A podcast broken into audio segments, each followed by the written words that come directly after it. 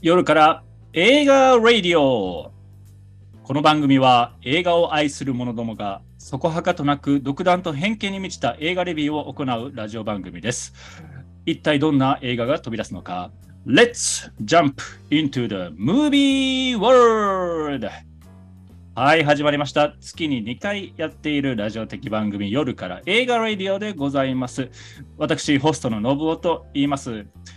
本日取り上げる映画、映画ドラえもん。懐かしい1980年代の作品を2本取り上げていきたいと思います。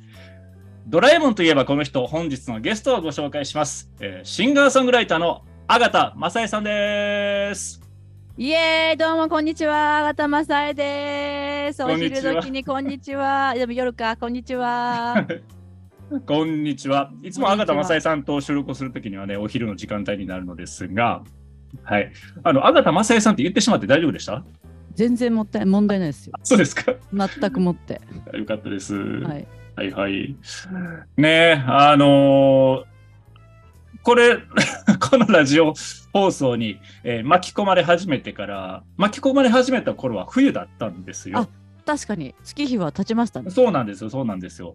であっという間にねもうこれ4回目か5回目になるんじゃないかと思いますあのあがたまささんが出てくれるようになってから。そうですか。ね、いやそうですそうですだって、ね、確かにえっとねドラえもえドラえもん2回やりましたドラえもん2回やりましたそれからえっ、ー、とスラムダンク熱い熱いスラムダンクの回を1回やりましてやりましたやりましたあれは忘れもしないあのねあと一つ言っとくとスラムダンク回の視聴率視聴がね数が一番多いんですよ言うても知れてるけど知れてるけどあのそうスラムダンやっぱり流行ってるからっていうのもあるのか、、確かに、うん一番、ね、再生回数が多くですね。ああら、うん、で今回また あのドラえもんをやるということで。ドラえもん3回目ですかじゃあもしドラえもん3回目なんですよ。しか も、えっとね、3本、えなんえ ?3 本、2本やったから、あそうです、ね、今回で1、2、3、4、6、6本目、7本目、 本6本目、7本目を、ね、ご紹介するというんです感じなんですけども。いいじゃないですか。はい。あのー、ね、前回、スラムダンクをやったのが2か約2か月前なんですよ。で、4月の上旬だったんそうです、ね、いや、3月の末ぐあ、そう、4月、4月。 4月だったし ?4 月だと思いますね。なんか、ツアーが大変だなんつって。うんうん、言ってた記憶があるんで。ああそう入学された。だから4月 ,4 月頭かな。そうそうそう、それぐらいそれぐらい。はい、息子入学して、うん、うん、間もなくだった気がします、 ね、うん、うん、なるほど、なるほど、そうですね。はい。あの2か月間、いかがお過ごしでいらっしゃいましたでしょうか。ちょっとね、聞きたいことがいくつかあるんだけど、 あの、あなた、忙しかったよね、フィリピンに行ったりしなかったはいはい。あれなんか。ちょっとこれ。そうなんですよ。フィリピンに、なんかあれかちょっと音声が固まった固まってます私。支援があるな、これ。ちょっと、ちょっと待ってください。支援あります。はいはい。えー、っと、僕の Facebook の方を閉じます。 で、他のやつも閉じます。なるほど。そうそうそうそうそう。あ、それ関係ある私も閉じるあ、あのね、そう、通信量の問題で、皆さんごめんなさいね。あの、ズームというものを使ってやっているものですから、あの、都合が悪い、 都合が悪いことがね、いくらかあるんですよ。 ごめんなさいね。なるほど、なるほど。はいはいはいはい。気を取り直して。はい。大丈夫ですか大丈夫です。ああ、オッケーオッケー。はい、オッケーそうそうそうそう。フィリピンにまず行かれておりましたね。あれは何だったのじゃあ、聞いてくださいよ。 本当に。じゃあ、フィリピンはね、あの、うんうん、私、長らく、あのーうん、ボランティアをやってるんですね。プラスワンというえボランティア団体に入っておりまして、はいはいはい、はい、そこであのボランティア団、ボランティアしてるんですけど、うんうん、その時に、当時、その、えー、私が最初にフィリピンに行った時、2010、じゃ2005年か。2005年にフィリピンに行って、その、えー、養護施設みたいなところに行ってるんですけど、そこで出会った少女、うん、当時、えー、だから小学生が、うんうん、その子と仲良くって、うん、結婚するっつんで、呼ばれたんですよ、結婚式に。だすごいドラマチックなストーリーじゃないですか。はあ、じゃあか、かえ、あがたまさやさんが活動を始められた時には子供だった方が、もう、そうです、そうです。結婚する年齢になったと。結婚する年齢になっておーそし、てあのーまあ仲がずっと良かったからうん、来てくれないかっつんで、でうんまあその同じ団体の子と女子4人でね行ったんですよ。はいでそれはそれはあのチンプレー好プレーの旅でして チンプレーいや マジあのですねうんちょっとあのまず暑い、いや当たり前なんだけど、まあ、ね、熱帯ですからね。街が長くそしうてん外だったんです、はあはあはあはあ。外であのー外おう外でまあ確かに4時からだったんですけど、うんうんまあ、4時半ぐらいに始まり、えっと、ドリンクが出てきたのが6時半とかで。 え、なんじゃそりゃ。 で、あの、でちなみに終わったの10時半なんですね。もう、とにかく長い。長っ。っていうのもありまして、うん私途中でなんか寝しちゃうみたいになって、 全 話然が止まらなくなって、もうなんか、正気でいられないぐらい結構具合が悪かったです。何しに行ったみたいな感じになりました。いや、それは確かにね、そのまあずっと支援してたね、子供が、子供だった子がこう成人して、我々を呼んでくれて、 はいすはごい。い感動して泣いてたりもしてたんですね。忙しいね。 はい、なんですけど、やっぱその、まずその暑さに勝ってない。暑暑さに勝てない気候の、あまあそれもあったんですけど、今うん日ドラえもんじゃないですか、テーマ。そうですね。そう私なんか、あの、その結婚式でなんかお、その、私の前よ、そのフィリピン人の友人が、はいはい。ドラえもんが好きなんですって。たまたま、へそえ、うそうなんだ。で、だからドラえもんクイズが出たのよ。うん。で、うんまあ、まあその、デシャバルにもさ、ほら、ね、もう。オパハンだしと思ったんです が、誰か先行で行ったんですね。なんかその多分フィリピン人の子が。はいはい。まあ、なんか外れたんですよ。おうそしたら、まあ、その日本人のさ、お友達は、うんうんちょっと分かるでしょ、あんたみたいに、聞いたわみたいな感じで 言って、おう。それで前に出てって、なんかう、んちょっとな半ば英語みたいな感じで、おえうドラえもん、ああ要はその、ドラえもんのキャラクターを7人上みたいな、はいはいはい。はいはいあっていう問題で、まあもちろん当たったと。もちろん当たって、でもなんか、すちょごいねっとテンパってて、静香ちゃんの名前が出てこなくて。なんでやねんあ、英語になったら人名出てこないってなくそないうだな、なんかドラえもんみたいな、しかもなんかドラ ドラえもん、あジャイアンスネオとか言って、で、なんかもうできすぎ、ミニドラみたいな感じで、もうマイナーなところばっか攻めてて、静か言ってないよって、あとなんでて友達に言 われましメイン言わないってどういうことた。っていう、まあ、チンプレー、コープレー、うにん日射病みたいな感じでしたね。にぎやかだね。はい本当に。まあ、よかったですよ、行って。しかも弾丸っぽくなかったっけなんか2だ泊す、2泊。あ、そうかそうか。なんかであっという間になんか違うところに行ってた気がするから、 そ国の内の翌。日に、そう、立山行って、その、そうやろき木更津行ってたんで、はい。 あがたまささん何人もおるんかなと思ってツイツイッター見てて。そうでしょ。 そう。ねえ忙しかったですね。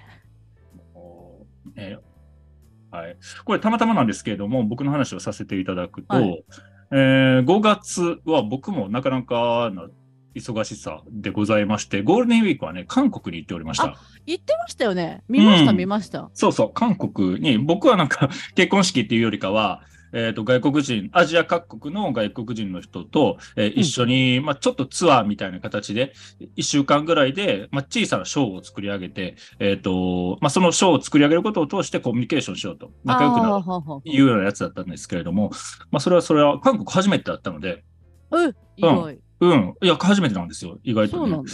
うん、まあ、いあの非常にいい国でした。また行きたい、ゆっくり行きたいなと思いました近ねい。近いですよね。近い意外とね。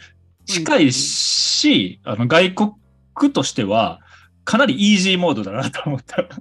ああ、そうなんだ。だって、あの地下鉄とか乗るじゃないですか。はいはい。うん、あの掲示言語がね、はいアナウンスも書いてあはる言語も、は大い体、まあ、ハングルはあるでしょ、はいで中国語はあるでしょ、うんそれから日本語絶対あるんですよ。え、日本語もマジで日本語も。え、すだからご山手線みたいなもんですよ。山手線韓国語言ってたっけでも僕ら日本語しか聞かへんから、確かだに。から言ってるかもしらん。もしかあ、すると。そう。すご。いや日本語めちゃめちゃ日本語言ってるわけ。へえ。うん、ただ目的地の名前さえあのちゃんと分かっておけばどこでもちゃんとソウル市内は行けるかなという感じがした。ええ、そう。え、多分最近ですよ、それ。最近つうか、いや、あつってえあもんただいぶ前だけど。あ、行ったことあるんだ。大学の時時にね、大学の時にあ行ったんだけど、いつだよマ。わけわかんなかったな。 あ、そうなんや。うん、だから多分最近っつうか、まあ、だいぶ、うんだいぶ前か。だいぶ前でしたうんうね。んそう、へえ。そう、だいぶイージーモードで、食べ物もさ、やっぱり日本で韓国、韓国料理っぽいものを口にする機会って多いじゃないですか。確かに。う確かに。ん、だからまああのこれは食べれんなとか別になく全部そう美味しかいも。まあ僕は基本的に食ったら何でも美味しいですけど割と美味しくてなんか具合が悪くなったのは初日にあの食べた韓国料理っていうよりかはどういうわけかあの激辛のインスタントトッポギみたいなのを食っちゃったんですよね やっちまってますね。ホテル。でやっちまってますでね。ななんかね、もう翌日速攻、あの、まあ、あまり綺麗な話ではないですけど、お尻が痛いって いう、あこれよく、よく聞く話ではあるんですが、なりますよね。あ、 これ、これがそれなんだねっていうね、あの、This is it みたいな感じのれ。すいすいですね。体験をしました。うん、みたいなものもあって、ゴールデンウィー何ク泊、何泊行ったんですか6泊、いや、結構長めいっでちすゃよ。行いってる。やいや、めっちゃ痛い。ゴールデンウィーク、もう丸々行きましたから。へえ。うん、7月の28か29から、えっと、5月の6日ぐらいまでい、もうがあっつら、りが、っつり。がっつり行ってましたね。うん。いいな。そうだね。うん、そこで、まあ、ね、えっとか、日本人もたくさんおったけど、うんそうのん。ツアーのメンバーは日本人、韓国人、中国人、それからベトナム人といろいろね、インターナショナル、へえ、面イン白ターい。ナショナルで、で、会話っていうか、あの、全部イングリッシュで進行しますから、ええ。うん、それはそれ楽しかったですよ。うんうん、楽しそそうそうそう。で、マサイさんの東南アジアの話が出ましたけれども、僕は、はいまあ、とある用事で10月にタイに行く用事ができましたので、う。ええ、めっちゃいい。い だからね、ちょっと今の話を聞いていて、あマサイさんがね、ぐったりしたと、あや、の、暑い。暑ちょかったと、ちょっと気をつけないといけないなと思いました。 でも、ほら、今年の夏を経ての10月でしょ。 まあでも、東南アジアですから、まあまあね。いや、なんか私、フィリピンの暑さ分かってたはずなんですよ。もう十何年、毎年言ってたから。分かってたはずなんですね。なんですけど、ここほら、数年海外に全く行っていないという状況。それから、その5月というとってもいい気候の中で、ぬくぬくと生活した状況が、 うんこれ原因ですね、完全に。なるほどね。怠けた状況が、あのような熱射病を引き起こしたということですかね。いやまあね、急なスケジュール、急というか、あのあと弾丸だったというそうだことですねね。体力もっていう。あと、ホテルが寒い。外が暑 い。体温調節ができない。寒暖差はもうま、マジダメじゃないですか。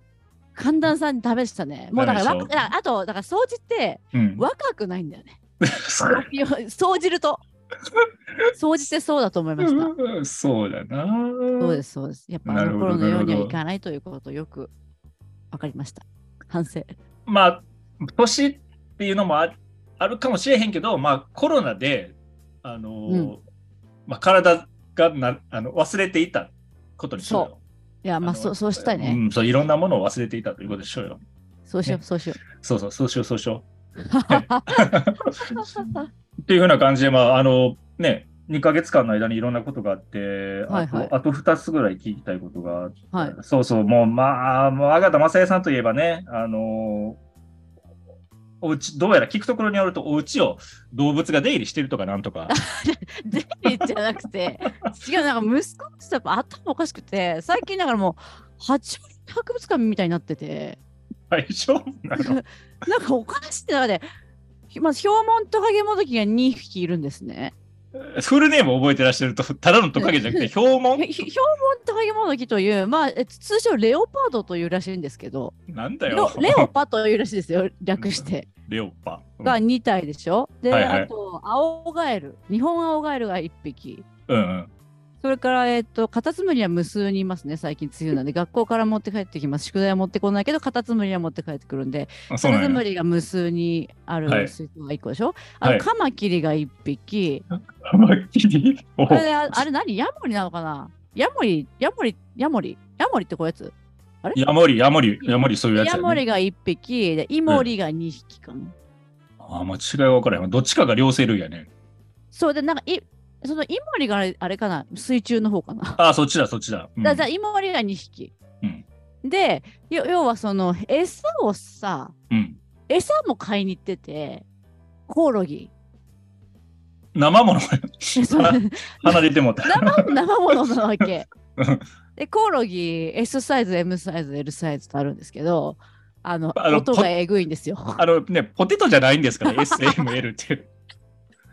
いまやあそのあのそうあとミールワームってご存知ですかミールワーム知ってますよ。あのなんで知ってるんですかいやなんか釣りのそうそうそうすりの餌中にえ餌とかじゃなかったみたい。なそうそんないやミールワームもハニーワームも両方いてハニーワーあムハニーワームも要はミールワームのちょっとあのあ甘いやつらしいです。味 はい。がいてですね、うんまあ、うんコオロギとミールワームが逃げるんですね。脱走するってこと脱走というか、まあ、ゆまあ、簡単に言うと、リビングで餌とかあげれるんですよ。てかリビングで飼ってるんで。で、そのやっぱコオロギボックスからコオロギを取り出す際に、うんやっ。ぱ取りこぼしがあるでしょうね。きっと そういったものがですね、あのー家を這い回るんですね。昨日も2匹見ましたけど、トイレとかにいるとええぐいんですよ、コオロ ギが。 皆さんおかしいでしょいや、おかしいんですよ。家全然くつろげないんですから、家 でこ。の東京都内で家に住んでいて、あのまあ、都内というとかなり都会 ですよ、どっちかというと。いや、都会ですよ。うちなんか渋谷区ですよ。そうでしょう渋谷区でね、コオロギ見ないでしょ。おかしいよお。かしいよ。でも様子がおかしいんですよ。普通にせどっからそのせ生物たちを入手してくるわけ餌じゃないやつは。育て餌じゃないやて、つうん育て育てておるやつは、んどうやって入手してくるの大半はうんペットショップから購入してます。あ爬虫息子類さんクラブ。息子さんが買えと。てか私は同調したことは一度もなく、うん私が例えばフィリピンに行ってる間にもイモリヤモリが増えてましたし私がなんか仕事でコンテストに行ってる間に表門とかモトキが増えてたりと私はいない隙にどんどんいろんなものが増えていくんですよあ勝手にまあ、詳しくはちょっと聞きにくいですけど、買い与えられているってことですかあじゃないですかね夫が勝手んじゃないで すかね多分そうか。そうなるほど そしてあの爬虫類クラブっていうとっても有名な爬虫類ショップが中野の方にありまして、また、 なるほどねそ。こ見につ通い見つけてしまう。 見つけてしまってそこに通い詰めてるっていう状況ですねなるこれまたうーんでなるほどね。日本え日本アオガエルはうんうんその例のそのゴールデンウィークにそのままほらフィリピンに行って立山に行って木更津でキャンプ行ったんですねはいはい。その時にあの田んぼの近くででして、うんオタマジャクシめっちゃいたんですよで、はいオタマジャクシをこう捕まえた時カエルが欲しいカエルが欲しいってすげえ叫んでたらうんうん現地のおじいちゃんみたいなおじおじいちゃんが、うんうんカール欲しいって言ってることはここだみたいな感じで言って持ってきてくれたの。いたぞなんつって。余計なことと思ったけ ど、目をキラキラさせながら喜んでるもんだから、うんそのままだから都内に持って帰りました。で、今、飼ってます。なるほど。はいねえまあ、息子さんがね、喜んでいらっしゃるならば、まあ、まあいいのかな、僕はよくわからないですけど、あの、ねえでもまあ、ムツゴロウ化するのもい いいいけど、そうまあ、場所、場所ね。いや、もうなんか臭いのよ。まあ、そらそうだろう、生動も物の。臭いの。そうでなしょんか。困るんです。う。その動物って言っても、獣とかじゃなくて、まあ、まあね虫、爬虫類みたいな。はい、そうなんですよねう。ーんめっちゃ脱皮するからね、ヒョウモントカゲモドキ。え、そそうなのあぜあめっちゃ脱皮しあ、そうて、か、すそうごいか大。きくなっていくの、どんどんあ、。そうか、そうか。蛇が脱皮するぐらいだから、そいつらも脱皮するのあか。そうですそうですそうであーす。でそのら脱皮の皮食べるからどんどんどんどんブクブク太っていくの脱皮のためえ、に何え、自分が脱いだやつ食うってことそう食べるんだよ脱皮の皮をあ、そうなんだ。ほぼ全部食べるでも、あの、あ、そうやって太るの自分そうながんかそ、え、あの、全然変な話かもしれないけど、自分が出したものをう食んったら、そうやってプラマイゼロなんじゃないのいやどう、そういう話じゃないか。 わからなんかね栄養あるんじゃない皮に知らあんけそどうあそうなんだ。でもそれってじ自分から出てきたから食ったらプラマイゼロかなって思う。まあどうでもいい話、確かに ねどう確でかにどうどうでもいい話ですけど、まあプラス餌も食ってるだろうからね。んそうそうそうそうそうそうそううん太ってきましたねはいはいはい。そんなところですよああ、ペット事情 はね。これ今日何の話をしようとし してたんだったっけあああドラえドラえもんですね。ドラ なるほどね。ネタの宝庫でした。この2ヶ月間でそういう事件だらけじゃないですかい。や、事件だらけですよ、はっきり言って。あえー素晴らしい。りがとうございます。うんまあ、毎日のようにあの僕は、ね、映画ラジオをの PR のために、えーとまあいね、映画のイラストなんかを投稿するためにね、ツいイやッターを本当にうまいですよねあいやいやいやつ恥ずかしいんですけど、ツイッターを開くんですよ。でそのその度に何かが起こっているん です。あ、私の話ですかそうもしかしてそう。赤田正恵さんの次は何とか、もう生物の名前がどんどんどんどん出てくるから、一体どんな家になってるんかなっていうふうに想像しながらね、いや、臭い家になってますよ、臭い家 に。はい。ありがとうございます。 どうもありがとうございこます。れなんでこうそういういつもいつもいつもいや、本当ネタにね、欠かさないんですよ、私。ありがたいことに。特殊体験ばかりをされておるのかな。特殊体験ね なんかそういう人っているんですよね。いやいるんですよね、そうなんですうよ。ん、いやあなたがそうですよ。 ありがたいですね。はい。そうですね。うん。まあ、あとは何かな、まあ、長くなっちゃうので、まあ、さらっと、えっ、そうと、っすねそう、ひ久しぶりにね、お友達同士でお集まりになって、わーっとやったんでしあ、ょそうなんです、そうなんです、そうなんですよ。うんあの、お宅の奥さんとも。そうそう、僕の妻が会いましねた、むちゃくちゃ楽しかったと、あの、めちゃくちゃ楽しかった、あの 日。申しておりました。めちゃくちゃ楽しかった。もういつも声がシャーシャーになるんですよ。シャしゃぎすぎ ちゃって。いい年して。 歌うああなたがシャーシャーになるって、いどやんだけしゃべる本当にしょ しょうもないですよ、本当にもう。で、まあ、シャーシャーになって、こう、なんかもうギャーギャーギャーギャー、もうほとんど身のある話はしてない んですけど、ただただ腹筋が痛くなって、もう本当今日も楽しかったねって終わりました。 なるほどですね。あはいりがとうござい ます。 ぜひまたようかったですうちにもいらしてくださあい。ぜひぜひぜひ、もうもう来るだけで楽しいですから。もうもう行くだけで楽しいんですから。はいはい。ありがとうございます。では、えっと、今日のテーマにはい参りましょうか。はい。うん。はいえーふ日本、ね、今日はあの話そうというふうに、えーはい打ち合わせてたんですけれども、ほいまあ、あの、この日本ね、あ見てみると似たようなあの見た目の日本だったんですが、うんあのうんクオリティの差というか、あのやばいっす。そう僕たち最近見た見るんです、うんうん。うんまあ。見たり見なかったりなんですけど、まあ、見るんですね。僕は日本とも見たんですけど、まあどうしてそんなに差が出るかっていうぐらいなんですよね。うん、まあでも、わえっとね、いい悪いっていう順番よりかは、悪い、まあ、悪いっていうかおか、言い方おかしいな、いい方を後に持ってきた方が、あー後味、確かにあ確かにね、確かに後味確かは良くなるんじゃないかなと思うので、確かに確かにまずはあの、あっちの方からあっちの方ね、問題作の方です、ね発。表。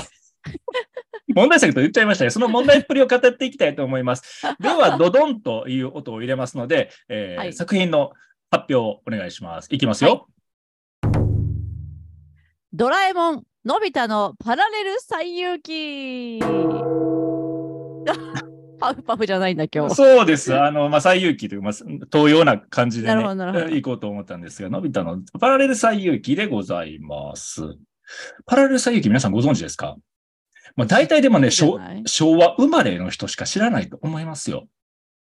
ね、最知近らないかないやー、いや、でもね、まあ、僕今ね、あの、Facebook ライブ配信もしていて、ちょっとね、あの、通信を良くするために切っておるので見れてないんですが、まあ、ご存知の方いらっしゃいますね、ラジオのリスナーの方ももしかしたらいるかもしれないけれども、ちょっと紹介していこうと思います。えードラえもんのび太のパラレル、 言えないね。これ、作、作中でも、あのー言えてなかったんですよ、のび太が。パラパラとかって言ってましたね。 言ってた言って言ったてあ魔界の方がなんかパラパラって言ってました。パラレル最遊記でございます。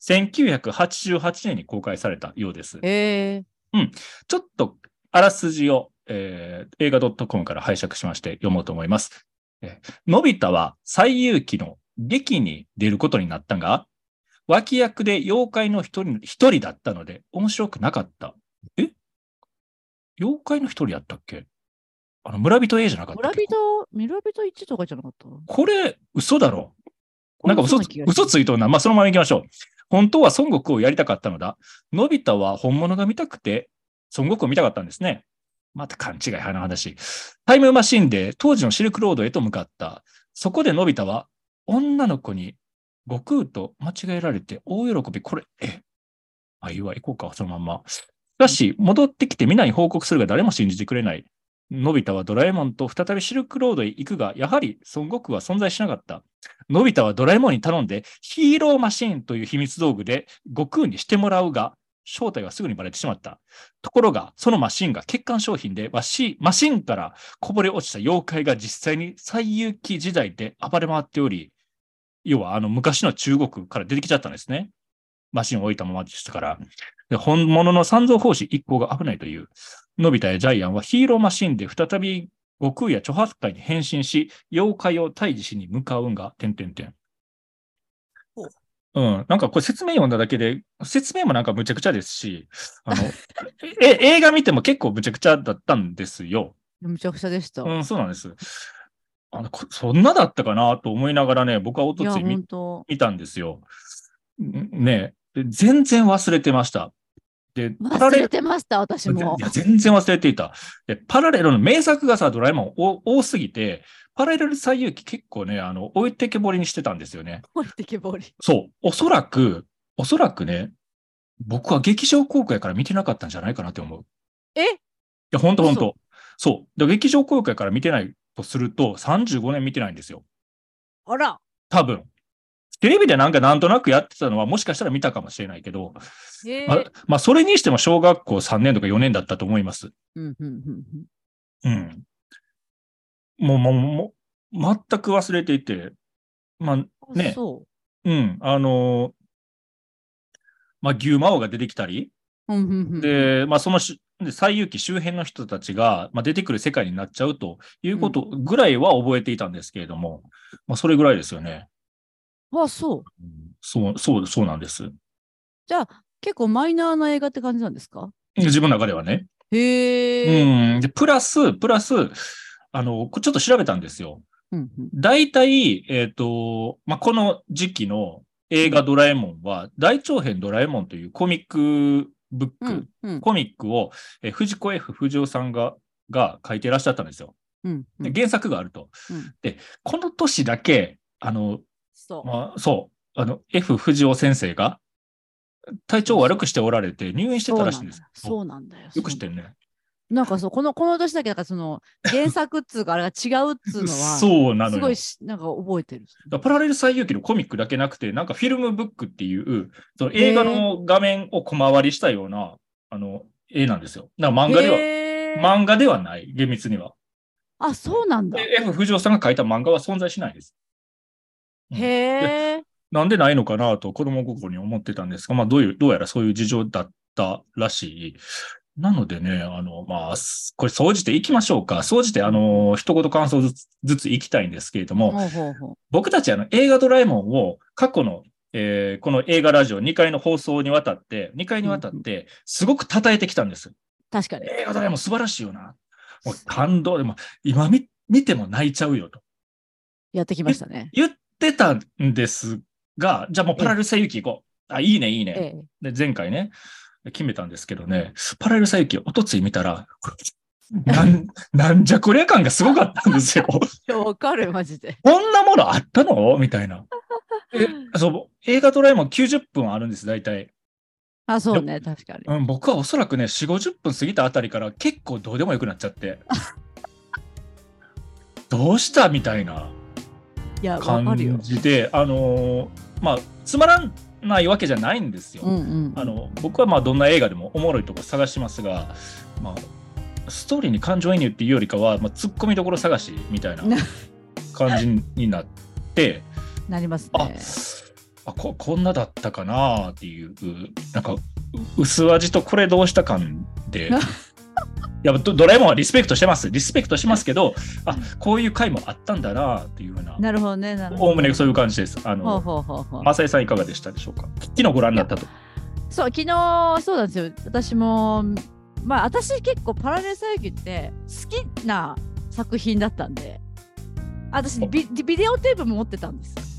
小学校の時にうんうんうんぐらい結構まあ何回かっていうか何回も幾度となく見た映画なんですが、はいもう大人になって見返すことはあんまなく、まあ、あの昨日ね夜見たんですよ。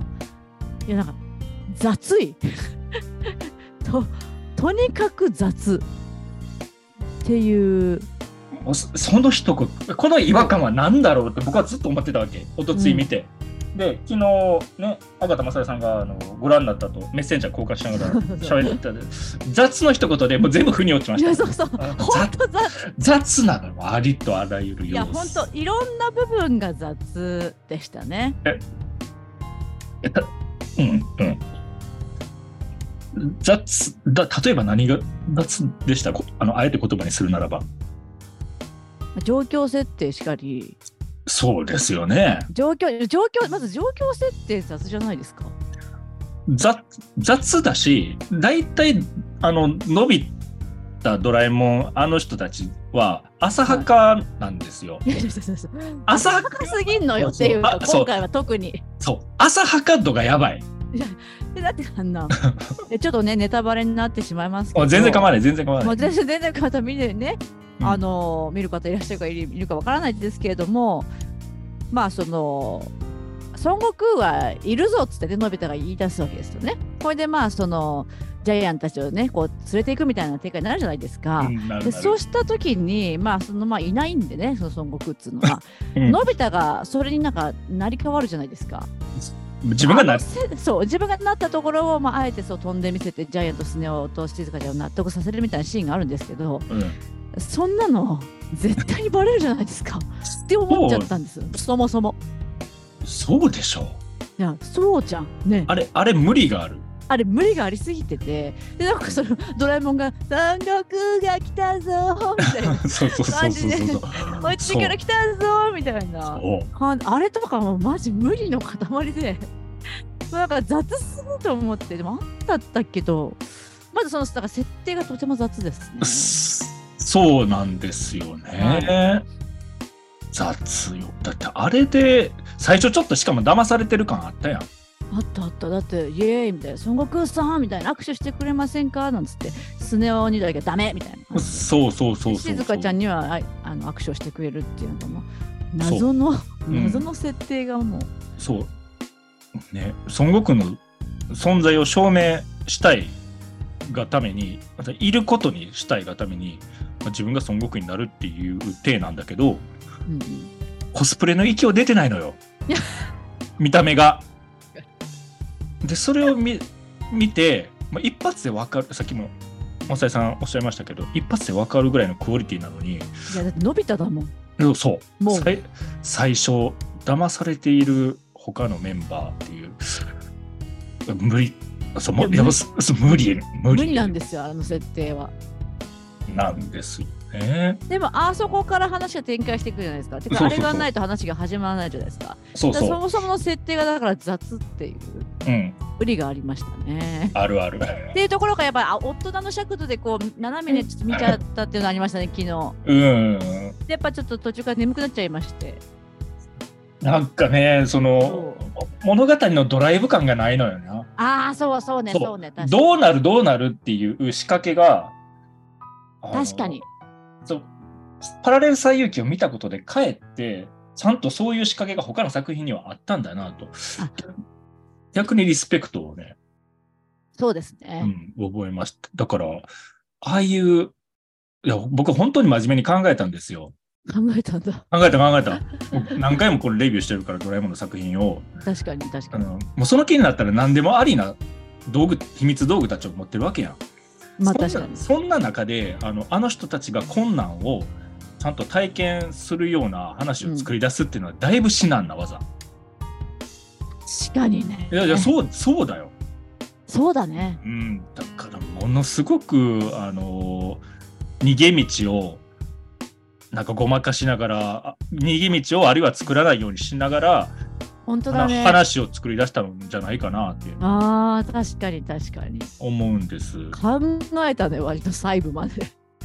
いや、まあ、そういうことだと思う。だからね、作る側になったら、あれつこ、あの道具使ったらこれできてまうしなとかってすごく悩んでると思うよ。悩んだと思うよ。あ確かにそうかも。藤子 F 不二雄さんは。だから、うんあの、あの、ドラえもんのメンバーたちと、あと秘密道具っていう材料をうまく料理することができたのは、藤子 F 不二雄先生しかいなかったんじゃないかなっってて僕ことはだね。確かに思うんて、まあ、最近もおお亡くなりになってからもうだいぶ経ちますから、うんまあ、あのうまく話を作れる人が、ね、出てきたんだろうね最近のああ確かに確かドラえもん映画はね。に、うんまたその雑っていうのはやっぱりいきなり病気になられたもんだから誰かが書か書かなきゃならぬ東宝さなるんほど東宝さんは毎年作ってるもんだから子供も僕みたいなねそうガキが、ね、ドラえもん映画待ってるわけですよ。楽しみにね待ってる からこれも大人みたいなコメントちょっと嫌ですけど本当だね本当だなだからねもう急ごしらえ感はねやっぱ否めなかったな っていう。面白いか 確だかってに昨日ちょっとメッセンジャーで言言ったけどマサイさんには、うんセリフもあんまり宣伝されてなくてあああのれです僕ちょっとびっくりしちゃったんです よ。あどあのねびっくりしちゃったんですドラえもんのとあるセリフで三蔵法師とその弟子たちがなんか襲われるかなんかのシーンがあうんうんあって、ドラえもんが一言こういうふうに言うんです「危険が危ない!」って 「えい今なんつった?」って思思っちゃった んです危険が危ないって言ったそなかなかですねあの信代さんがお間違いになったのかあるいは書かれてある脚脚本がもともと間違ってたのかわからないですけどいやでもそれ出しちゃいけないだろうってもうなんかもうもはや日本語の問題になってきますねいやそうそうなんですよですだからそういうところ基本的なところを踏み外すとやっぱりそういうふうに見ちゃうんですよねズコーってなってこうってなでるで割と前半だったので。あらなんそかうですかここからどうなるんだろうこの人たちの運命やいかにみたいな気持ちじゃなくなってくるんだよね。そうね確かあのごめんなさいねあ のパラレル最遊記をすごく愛してらっしゃる方には申し訳ないなにとあ思まあうんで確すかけにど確もかに確かあにのあくまでちゃんと楽しみましたからあのあのそうですねうんなんていうかボコボコにしたいわけじゃないんです。もちろんうん、リスペクトの気持ちはそう多そういそとうそ思いうますからねそうなんですよね。あうん他何かあります なんて言いたいこといっぱい出てくるねんだあけのど。あのねキャラクター設定も雑で あそれで言うとそのゲームの機械がね、まああるじゃないですかうそんのパラレル最遊記っていうのはなんつうんだヒーローマシンか。ヒーローマシンだっけヒーローマシーンから、まあ要はそのパラレル最遊記というカセットを入れるとその中からこういろんなその要はその設定したパラレル最遊記の中の敵とかが出てきちゃうっていう設定じゃないですかあれってそうですそ。の中にあの金閣銀閣って言ったじゃないですか金閣金閣おった。あれここに金閣と銀閣の違いを分かるためだと思うんですけど銀閣のこの胸のとこ「銀」ってカタカナで書いてませんでしたカタカナだったあよ。れは何なんですか 中国の話だろそうなんですよおかしくないですかしかそもうカタカナで「銀」ってってそのあのねなんていうかなあの顔色のすごく悪い悪くて獣が半分入ってるみたいな感じの妖怪がおるんです中ボスぐらいのやつがうんうんで、まあ、兄弟キャラみたいな設定なんですけど鎧兜あんのよね喜ぶことありましたそう鎧兜あ着てんねんけどお腹のところにね先ほどそう松井さんがおっしゃった「金銀」って書いてあってそうなんですよ「金銀」ってだか書らね金銀って書きゃいいものをいやそうまだ漢字でよかったんじゃないかっていうでもさこれやっぱ邪推するとはねい、当当時作画って全部さ手やん手で書いてるやん漢字ってやばいんですよ漢字書かれた漢字が書かれた衣装をもうバリバリうそ動かそうと思うと毎回書くのもうかほんまにしんどいと思うそういうねそういうことがあるのねもうごめんなさいねこれもあのパラレル最遊記のファンの方 々もなるほどね。でもなんか段取りが本当に難しかったんだなっていうじゃあもう苦心の策でああなったんでしょうね。いい時思いましたよまさに、うんキトギはもうなんか笑っちゃっただしいや。そうやね。最有機でしょなんか、で、えっ、と、ヒーローマシーンっていう、要はゲームを VR みたいに体験できるっていう、結構そこはね、今風ですご素晴らしいなと確かに。思ったんですよ。うんで、まあ、あのゲームを起動したまま、あの置きっぱなしにしたもんだから、そこからね、あの敵が、敵っていうか、妖怪が、架空の妖怪なんですけど、そこからね、現実世界に漏れ出しちゃったっていう、いかにも恐ろしい話なんですが、恐ろしい。にしては、キャラ数少なくないって いう。少ない。だって、まあ、最終ボスの牛魔王と、牛そ魔王の嫁の、あの名前、俺覚えとったんやけど忘れたな。陽気比じゃなくて、陽気比じゃなくて、場所何やったっ性持ってる人け そうそうそう、あの怖いお,、なねんだっけお姉さんみたいな。何やったっけ女血、あ、女血じゃない、何やったっけ馬掌戦、馬掌戦しか覚えてないよ。場所線は道具ですあねの扇子の。名前だよね。なんだっけそうそうそうそう。なんあの女のね、そう、女の人。はいはい、いたね。ほんで、そうそう、忘れた忘れた。それから金閣、銀閣でしょ。もう他はなんかコウモリとかな。あコウモリあ、そうそう、コウモリ、コウモリがいた。か、なんか火球の火球の名もない火球の妖怪もいた。妖怪、そう冒頭に出てきたバイキングっていうゲームのなんかドラゴンぐらいしか覚えてない。ハイキング ね。確かにあったうん。もう確かにキャラクター少ないね。少ないのよね。うん、だからそのバラエティっていう点においても最有期間っていうか、まあうね。んまだ冒頭ねのび太が空想に浸ってるところの最有期間はそれはそれは素晴らしくてそこはワクワクしたんですよ。うん。うん。確かに。確かに。わかる。わかうる。んうん、わかります。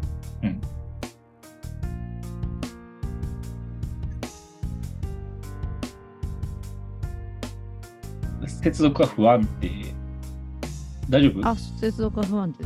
え今大丈夫です。今大丈夫ですね不安定ですね。はい。はいはすいません、すいません。はい。なんですよね。まあまあまあまあ、あのーまあ、いろいろあるんですが、サブキャラもね、もったいなかったな。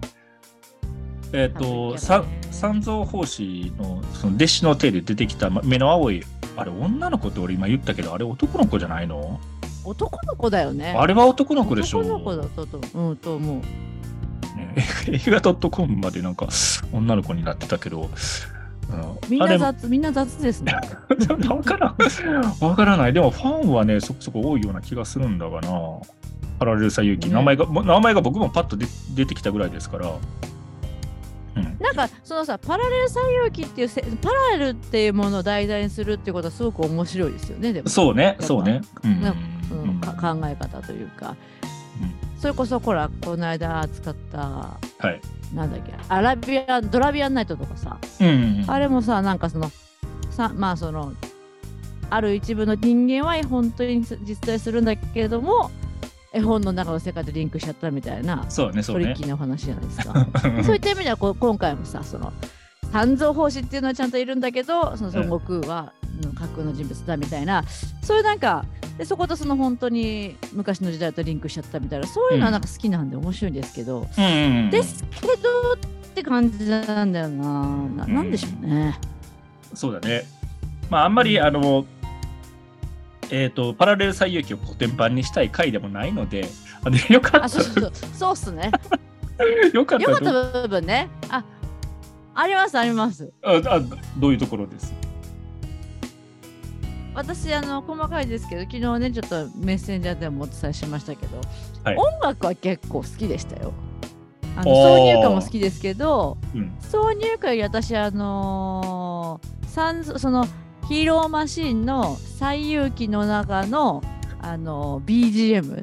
てーてれてってってってってってれるてれるっていうのはすごいまあ好きでしたね。あの安い音楽が好きなんだ。あのなんかゲーム王みたいなファミおリーーファミリーコンピューターを思い出すあ確かにあの確かキャにッ。チーな感じはい。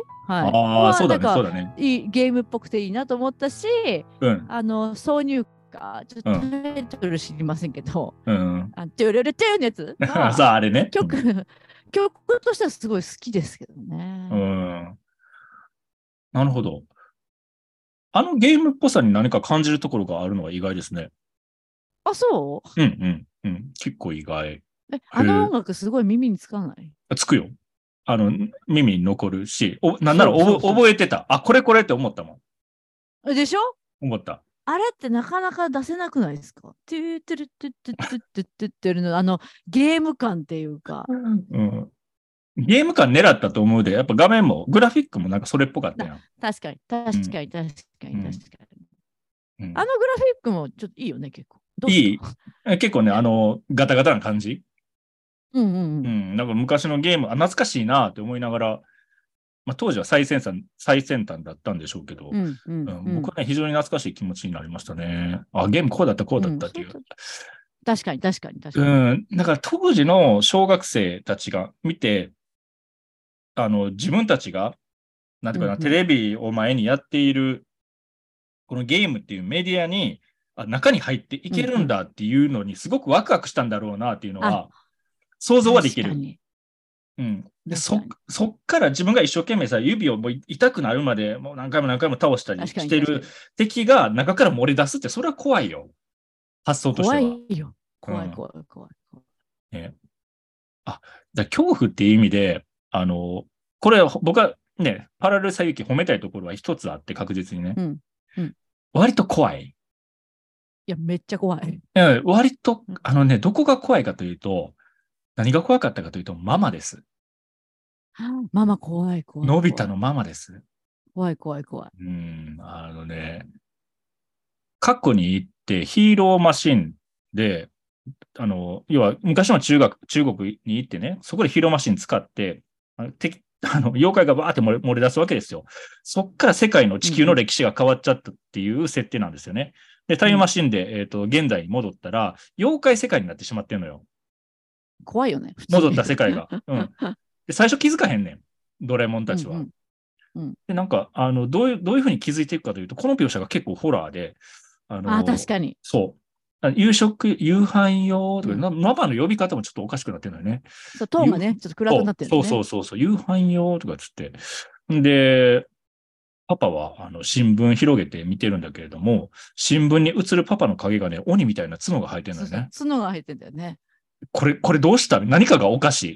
みたいな。うんうん。感じで。で、唐揚げうまいうまいって食ってたらね、美味しいでしょとかカエルとトカゲだだものを、えでそこでドンって出てくるのは何かというと何が出てきたんでしたっけトカゲのスープです。トカゲのスープですね。あれあ、そこはしっかり書くんやっていう。あれはこ、あれ結構、ね、ももう一匹丸々入って紫のスープが出てましねた。え。そう、のびちゃんって、あの、結構何回も部屋に来るのよ、のび太の部屋に。で、ゆっくりゆっくり階段を登ってくる。あの足の、足音の宿題はやったのみたいなね。そうそうそうそうそう。怖いですよ。あのね、その日常のどっかがおかしくなっていくっていう描写は、割と確かに。割と恐怖だった、あっこは。そうかもそうかも。うん。あそこはね、うまいなと思いました。だって小学生的に、やっぱ怖いっていう記憶はあったんですよ。怖い怖いうん。怖い。しかも怖い肉怖いうん、肉親がそのママの皮をかぶった何か違うものになっているっていう。いや、怖いよね。怖い怖い。 まあ、うまいところはあったんです、そういう意味でもね。あう、んそうですね。うん。あそこの描写確かにうんいいよね。流いいれとしては。うん、非常にいいです。上手に描かれて。そうそうそうそう。ねえ。まあ、うん、そうだね。うんこれで結構ちゃんと締まった感じかな、まあそうですね。いいないいところもあったけど そうそうそうそう大人として見ると、やっぱちょっとツッコミどころの方が勝ってしまって、ちょっとくすっと笑ってしまうというか、っうん、てそいううだ感ね。じでしたね。うはいん。あの珍しく涙要素がやっぱなかったです。あのあ、ないないないない。涙ないでしょないでしょだからあの涙要素があなるいかなどいなういどない。そう、素直に考えてみて、こういうふうに大人な心で分析はいろいろいろいろできるけど、やっぱり良かったかどうかっていうのを測うるん基準は、やっぱり涙要素があるかどうか。理性で、あの、あ、そうかもね。そう確理理性で僕たちいろいろ考えれるんだけど、でもそういうものを超えて、なんかじんとき,、うんうんちゃうんですよ。いいいやつは今見ても。確かやっぱそういう意味で、感ね。情が動いちゃうんですよね。そうそうそうそうそうそう、心がう動く。んうん。うんそういう意味で、なんかねちょっと届かなかったなっていうのはありましたね。うあん、それはそうですね。はい。こんな感じで いいですかいいいと思いますよ。はいはい。